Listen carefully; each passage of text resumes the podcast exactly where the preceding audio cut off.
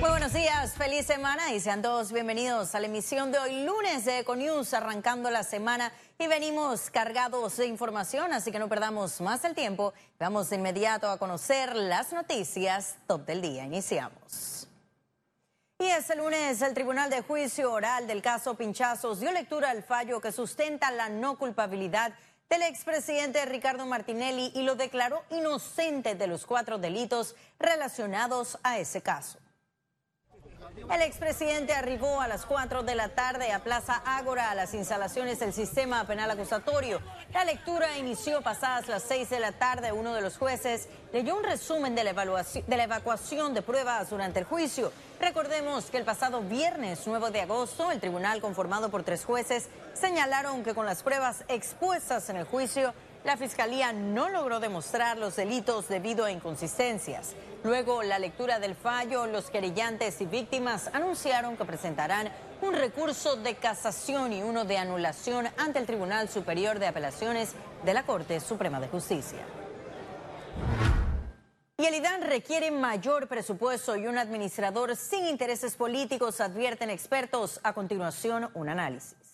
El colapso en el suministro de agua potable en Panamá Oeste por el daño de un transformador en la planta potabilizadora de Laguna Alta, especialistas aseguran que la falta de mantenimiento y presupuesto provocaron esta situación. Un daño como el que pasó de, ese transformador significa que este, los sistemas como tal no tienen los respaldos adecuados eh, ¿Te acuerdas que en Chilibre las veces que ha habido un daño se va la planta entera, obviamente, y, y, no tienen ese respaldo? Bernal también hizo un llamado a apresurar la escogencia de un nuevo administrador para el IDAN. Yo creo que el administrador debe escogerse, obviamente, con gente que tenga visión y que también tenga respaldo del gobierno. O sea, de nada sirve que escojamos eh, administradores o directores, en este caso del, del, IDAN, si no le damos respaldo correspondiente y, y mucho menos sin presupuesto. O sea. Por su parte, los usuarios manifestaron su preocupación sobre que la intención del Estado con el IDAN sea de privatizar y aumentar tarifas. Aplaudimos que la, la sede haya despertado su letargo y esté tomando medidas. Lamentablemente las multas o sanciones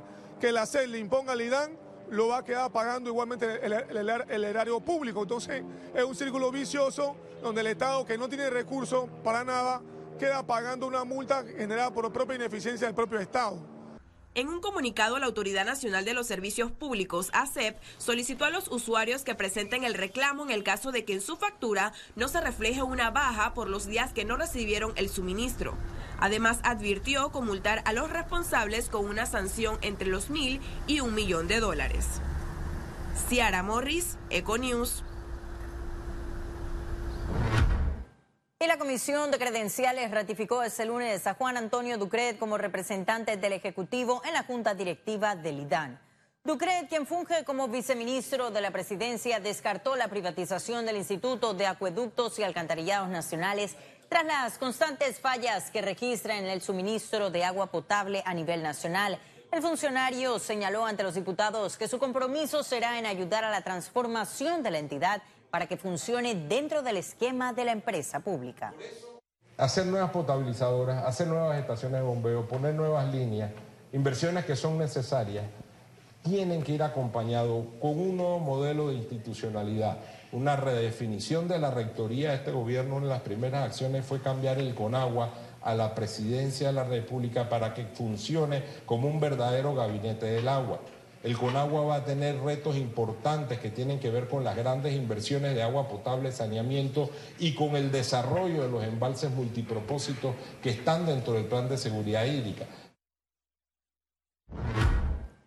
Y las nuevas sanciones por parte del municipio de Panamá siguen generando debate. Especialistas recomendaron un cambio profundo de cultura.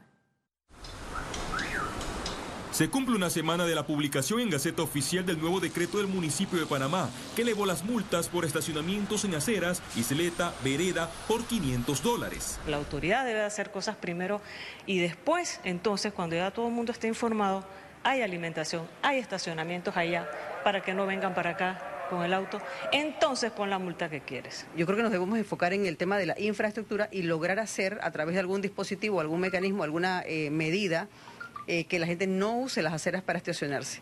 Entonces, eh, más bien es prevención que sanción. Los conductores que dejen sus vehículos mal ubicados cerca de paradas, estaciones de pasajeros, zonas pagas o áreas destinadas al servicio de Metrobús, la cuantía es de mil dólares y dos mil dólares por estacionarse en la acera, vereda, área verde que forme parte de la revitalización. Lo que se necesita es sumar esfuerzos con la Policía Nacional, con la Autoridad de Tránsito, para que la fiscalización y la aplicación de las sanciones existentes sea efectiva.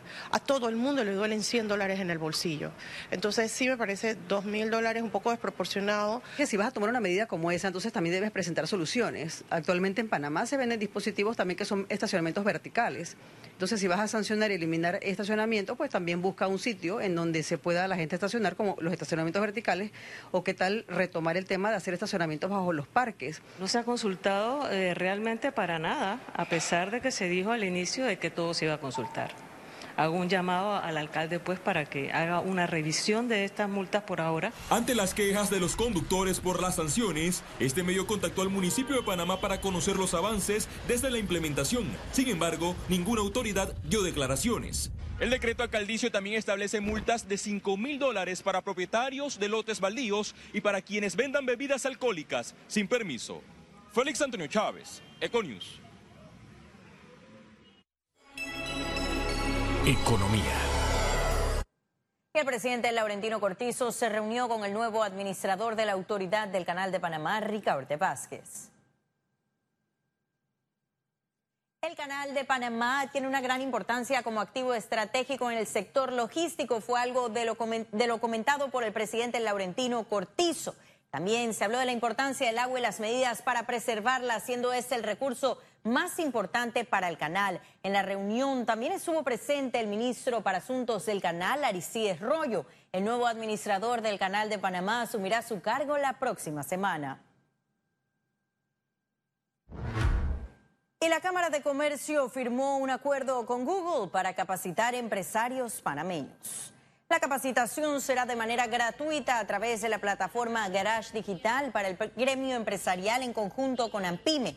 Y esa es una oportunidad para que los empresarios se innoven y fortalezcan sus negocios. Según detalló Google, la plataforma ofrece 23 cursos gratis. Son en total 89 lecciones con contenidos creados por especialistas en tecnología. Las lecciones abordan temas como marketing digital, comercio electrónico, presencia en línea, redes sociales, desarrollo web y buscadores.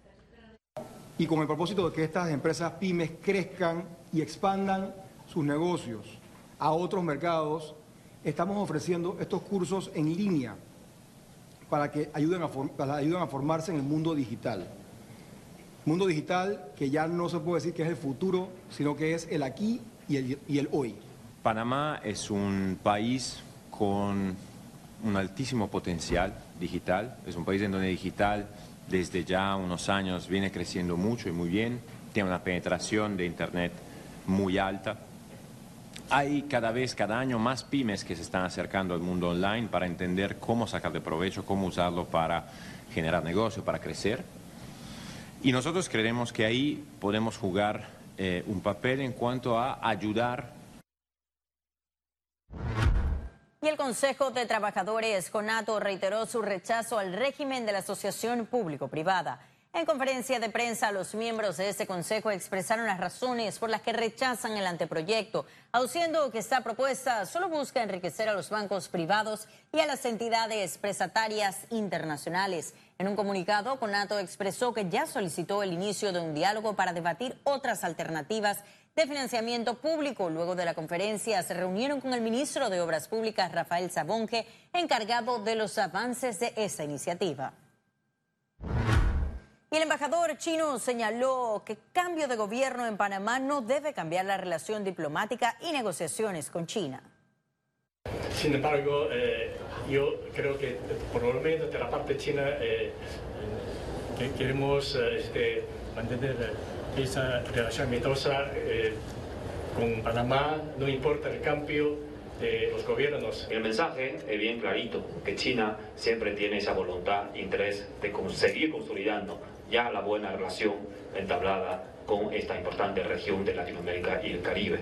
Y también es mensaje muy claro para Panamá pues no importa pues, eh, la, la, política interna de un país, pues seguimos con esta política de amistad, de cooperación con, con, con un país hermano, amigo, que es Panamá. Pues eh, estamos dispuestos, expresamos nuestro interés, nuestra voluntad de seguir trabajando con Panamá para consolidar esta gran hermandad, esta gran relación en todos los sentidos. Y ahora sí ha llegado el momento de conocer un resumen de la jornada bursátil de este lunes 26 de agosto. Adelante. El Dow Jones cotizó en 25.898 con 83 puntos, sube en 1.5%. El IBEX 35 se situó en 8.679 con 20 puntos, un ascenso de 0.34%, mientras que la Bolsa de Valores de Panamá cotizó en 452 con 4 puntos, baja en 0.6%. Ahora veamos en detalle el volumen negociado en la Bolsa de Valores de Panamá.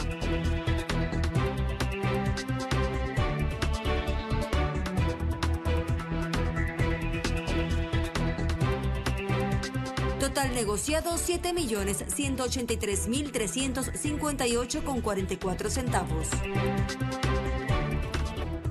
Y en breve estaremos de regreso con las notas internacionales. Pero recuerde, también puede seguirnos en vivo desde su celular a través de la aplicación de Cable On The Go. Solo descárguela y listo.